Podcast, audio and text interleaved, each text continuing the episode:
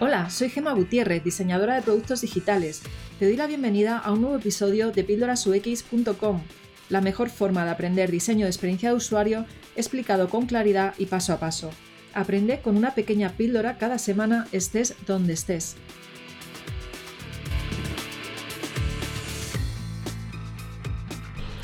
Hola, en el episodio de hoy vamos a hablar con el diseñador Andrés Botero. Él es eh, responsable de diseño en el BVA. Nos va a explicar ahora un poquito eh, brevemente eh, qué es lo que hace.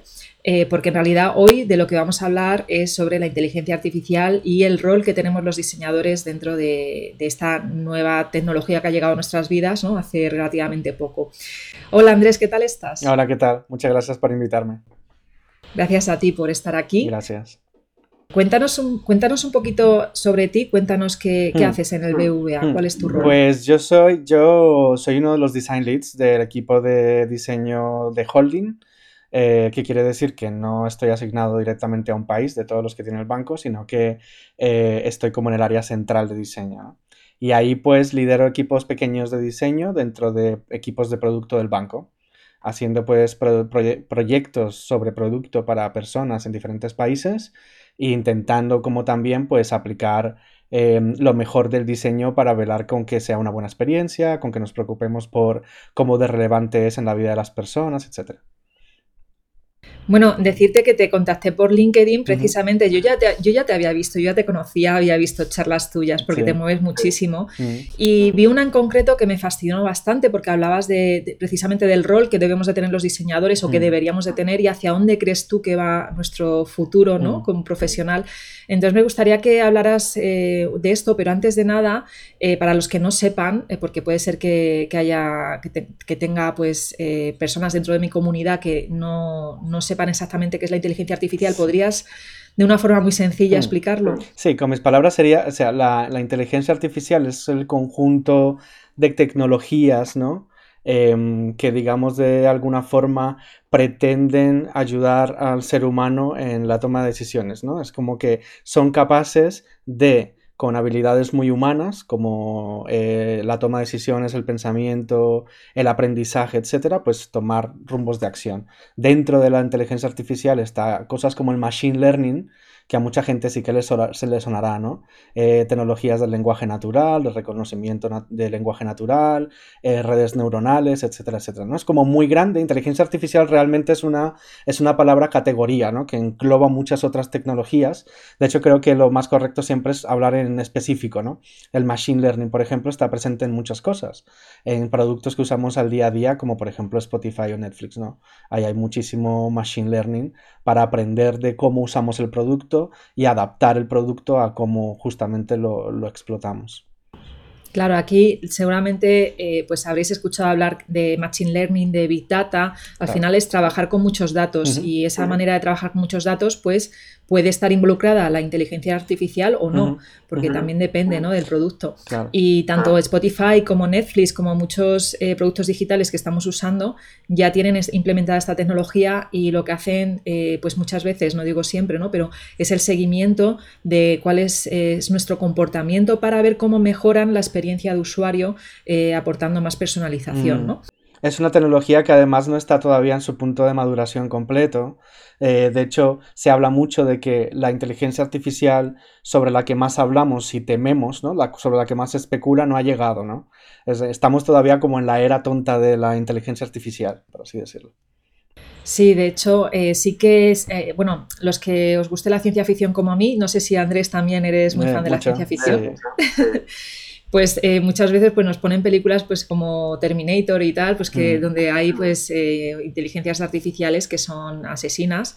Eh, y se dice, ¿no? Si es sí que es verdad que se ha escrito sobre esto, se dice que podemos llegar a un momento como un momento rompedor donde se, habla de la singularidad, que es donde ya las máquinas se puedan programar a sí mismas y tengan la misma inteligencia o incluso mayor que el ser humano. No hemos llegado a ese momento, esta es la buena noticia. No sabemos si llegaremos a verlo, eh, al menos eh, nosotras y nosotros, ¿no? Eh, si llegaremos a, ver ese momento, mm. porque mm, no sé si me pasaste todo este artículo o lo leí en otro sitio, que decía que, hay una, una, previsión de que de aquí a 30 años la inteligencia artificial tenga una inteligencia parecida a la de un ratón o algo así, y oh. dentro de 50 quizá a la de un mono y dentro de 100, mm. o sea, es una especie de previsión, ¿no? Pero ahora mismo lo único que hace es trabajar con datos y, hay que programarla, ¿vale? Es, decir, tiene que haber programadoras y programadores detrás que estén eh, trabajando en cómo se va a comportar esa, esa IA, ¿no? Mm. De hecho, hay grandes compañías que tienen su propia inteligencia artificial mm. eh, y han creado sus propios productos. Por, ejemplo, por ejemplo, Amazon Alexa, mm. ¿no? Eh, pues con Apple tiene Siri, que lo tenemos todos en los teléfonos, en el ordenador, y, y, así, pues Telefónica se llama, ¿cómo se llama el de Telefónica? Aura y el de Microsoft Cortana, ¿no? Entonces, todos estos son asistentes que nos ayudan y que hay una inteligencia artificial por detrás, pero que son limitados todavía. A día de hoy, pues no funcionan del todo. Pero bueno, no vamos a tampoco adentrarnos mucho mm. porque la temática en realidad es eh, saber un poco hacia dónde iría nuestra, precisamente nuestro rol eh, dentro de, de, la tecnología, de los productos que estamos diseñando, cuál debería ser nuestro rol y por qué deberíamos de preocuparnos eh, con respecto a la inteligencia artificial, ¿no? de, involucrarnos dentro de la inteligencia artificial.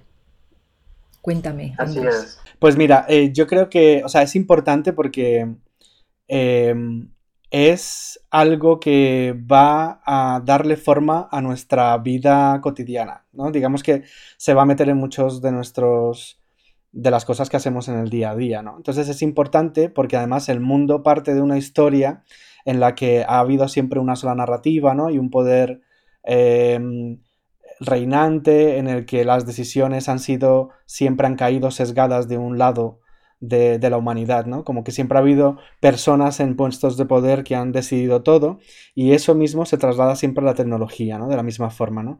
Em, de la misma forma también hay exclusión en la tecnología, ¿no? Entonces, creo que es importante que nos involucremos ahí como personas porque nos va a afectar, eh, en el medio y largo plazo y como diseñadoras porque, porque, tenemos, porque tenemos un papel dentro de la creación de esos productos también, ¿no? Y de hecho, esta mañana leía un artículo en el que la escritora decía que em, justamente las personas que van a ser más explotadas por tecnologías como la inteligencia artificial ser, deben ser ellas mismas quienes estén ahora tomando parte de de manufacturar y de decidir el rumbo de esas tecnologías, ¿no? O sea, como que hay que atacar el tema de raíz, hay que prevenirlo más bien eh, antes que luego intentar solucionarlo. Mm, sí, efectivamente. Eh, de hecho, ya hay muchas. Eh, uno de los problemas que tiene la tecnología, no digo la inteligencia artificial, sino la tecnología en general, es que parece como que va más deprisa que la sociedad en sí misma. ¿no? Entonces, mm. cuando la sociedad se da cuenta de que hay que, por ejemplo, legislar y poner leyes, igual ya lleva varios años eh, esos productos digitales funcionando, ¿no? Mm, y precisamente, pues esto hay que controlar de alguna forma. Eh, no, este, en este episodio, precisamente, una de las cosas que queremos explicar también, Andrés y yo, es que em, la inteligencia artificial no es algo malo en sí mismo, ¿vale? Lo único que hay que controlar es que no tenga una serie de sesgos que ya tiene de por sí mucha, mucha, mucha de la tecnología que utilizamos. ¿Vale? Hablo desde redes sociales hasta pues, miles de productos digitales que hay ahí fuera que tienen ciertos sesgos. Eh, ¿Podrías hablarnos o ponernos algún ejemplo de, estos sesgos que hay actualmente? Hay uno muy claro que es que como sociedad ya em, hemos excluido como ciertos colectivos de la población y eso también se traslada también a la, tecnología, ¿no? Y estoy hablando de em, eh, comunidades negras, por ejemplo, eh, colectivos LGTBQI, etcétera, eh, mujeres, personas con discapacidad, como que estos colectivos de personas ya están sufriendo también esa discriminación, ¿no? Hay, por ejemplo, en el reconocimiento facial, pues claramente hay un sesgo hacia mm, personas blancas, ¿no? Eh, varones, es mucho más fácil ese reconocimiento facial que el reconocimiento facial de otras, de otras razas, ¿no? Y eso ocurre en buena parte porque esa tecnología de reconocimiento facial ha sido creada por un equipo de personas que ya poseen ese sesgo de partida. Entonces, la data que se introduce para, para el aprendizaje de estas máquinas es una data que ya va sesgada. ¿No? Incluso, porque además muchos de estos sesgos, son bastante inconscientes. Entonces, el hecho de que esa tecnología empiece ya sesgada, no solamente hace que perpetúe ese sesgo, sino incluso que se incremente en algunos sentidos, ¿no? Me hace recordar el, conocidísimo caso este del, bot de Twitter que en un día o dos días terminó siendo em, racista, em, antisemita, etcétera, etcétera, ¿no? O sea, es como que nosotros como personas ya partimos de, ser eh, seres muy sesgados, todo lo que creemos, la tecnología, pues también está sesgada, no es imparcial la tecnología.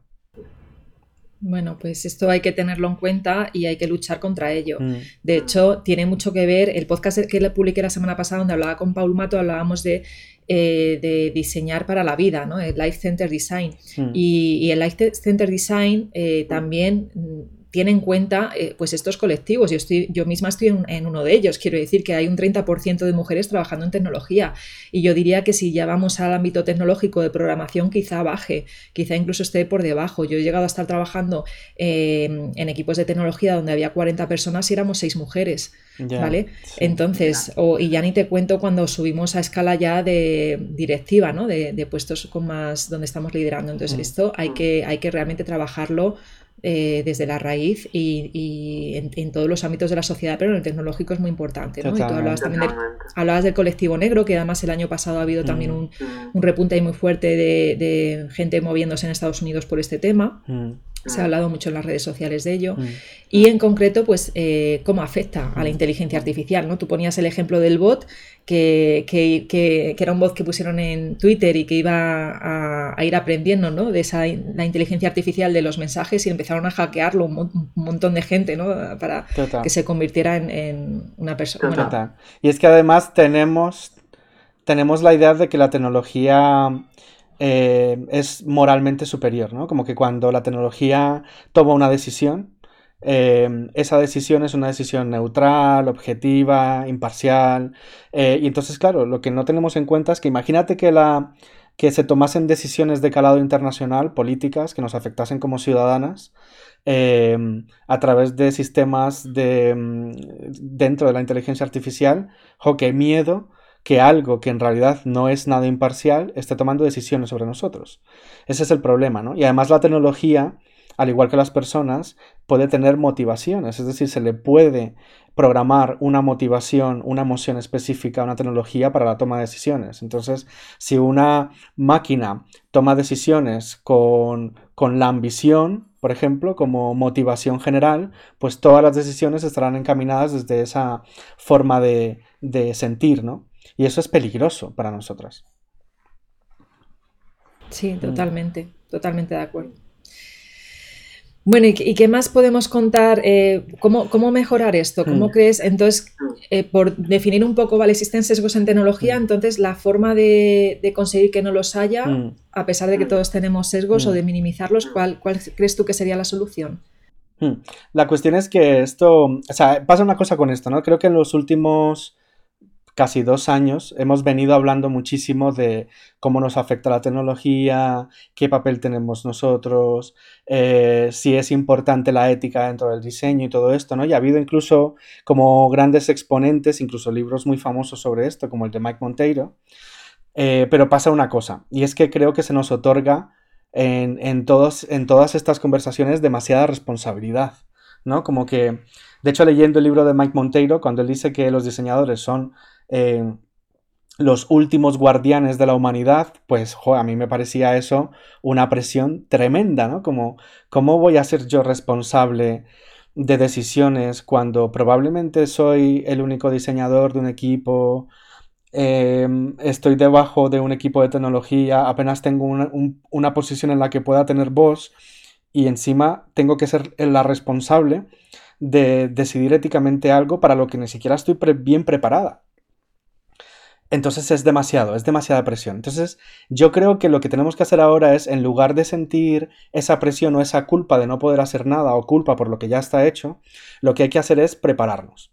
Y yo creo que prepararnos pasa por hacer cosas que se nos dan muy bien en el diseño, como eh, pensar en metodologías, evolucionarlas, aprender de otras ramas de conocimiento, de ciencias más humanas, como la, psicología, la antropología, la sociología, la filosofía, ¿no? Y intentar como imbuir todo ese set de herramientas que podemos aprender de esos cuerpos de conocimiento y transformarlos en metodologías y frameworks que podamos usar en el diseño para ese acercamiento, pero también abrir los espacios para que el diseño incluya también las conversaciones y la toma de decisiones con otro tipo de profesionales, ¿no? O sea, yo muchas veces eh, pienso, por ejemplo, en los equipos que diseñan Alexa.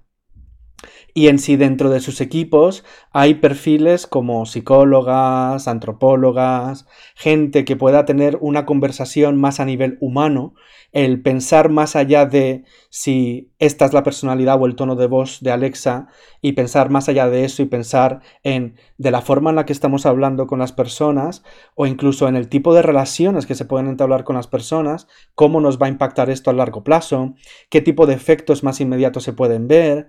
Hay un, hay un ejemplo que a mí me parece muy bonito porque me ayuda mucho a pensar, me excita mucho el pensamiento, que es Imagínate eh, las niñas y los niños que están creciendo con Alexa en su casa em, y, esa relación que se entabla, ¿no? Como las conversaciones, em, la forma en la que hablamos con esas tecnologías. Creo que para nosotros, probablemente nuestra generación, viéndolo, parece algo absurdo, pero creo que alguien que está creciendo ahora, que es muy pequeño o muy pequeña, pues tiene un calado y un significado totalmente distinto, ¿no? Esta mañana mi madre decía que qué tontería las que hacían los youtubers, ¿no? Y que ganaban tanto dinero, pero claro, es, una cuestión simplemente generacional, ¿no? Eh, eso es una industria hoy en día, de la misma forma que la tecnología y su impacto emocional y humano en las personas es también real. Entonces creo que más que sentirnos culpables por lo malo que efectúa la tecnología, lo que tenemos que hacer es usar este tiempo de avanzadilla como esta ventaja de haber sido capaces de haber despertado pronto y habernos dado cuenta de esto, para ir trabajando las herramientas que nos permitirán hacer parte e, incluso ayudar a que se abra un camino este tipo de cuestiones dentro de las compañías. Y teniendo en, cuenta, teniendo en cuenta esto, Andrés, y porque no se nos vaya tampoco mucho de tiempo el podcast, eh, ¿me podrías decir, porque esto sí tiene que ver con, el, con la charla que yo estuve viendo tuya, donde hablabas de los roles del futuro eh, que podríamos tener los UX designers. ¿Podrías contarme un poco? Sí, yo tengo, es una reflexión muy personal que llevo haciendo ya un tiempo y cada vez la voy madurando más, pero yo creo que necesitamos abogar por un diseño más humanista. Y, ocurre algo, esto es un, un paradigma muy curioso porque nosotros y nosotras nos sentimos como diseñadores ya trascendiendo el diseño centrado en las personas. Es decir, creemos que lo siguiente es a lo que nos tenemos que dedicar. Y se habla del planet centric, se habla del es que tenemos que pensar de una forma más sistémica, planetaria, sostenible, etc. Y todo eso, yo estoy de acuerdo con ello y me parece muy bonito.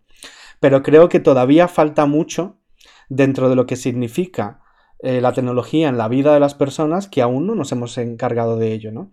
Es decir, hablamos de un diseño centrado en las personas y hablamos de usuarios abogando a un rol que cumplen las personas en momentos específicos con la tecnología, pero la tecnología ya ha trascendido la interacción.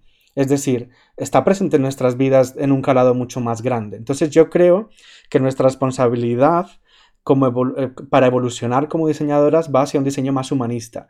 Pero para eso tenemos que prepararnos. Es decir, yo creo que, por ejemplo, debiese haber más em, diseñadoras que sean capaces de unir el diseño estratégico y el diseño de servicio y producto, ¿no?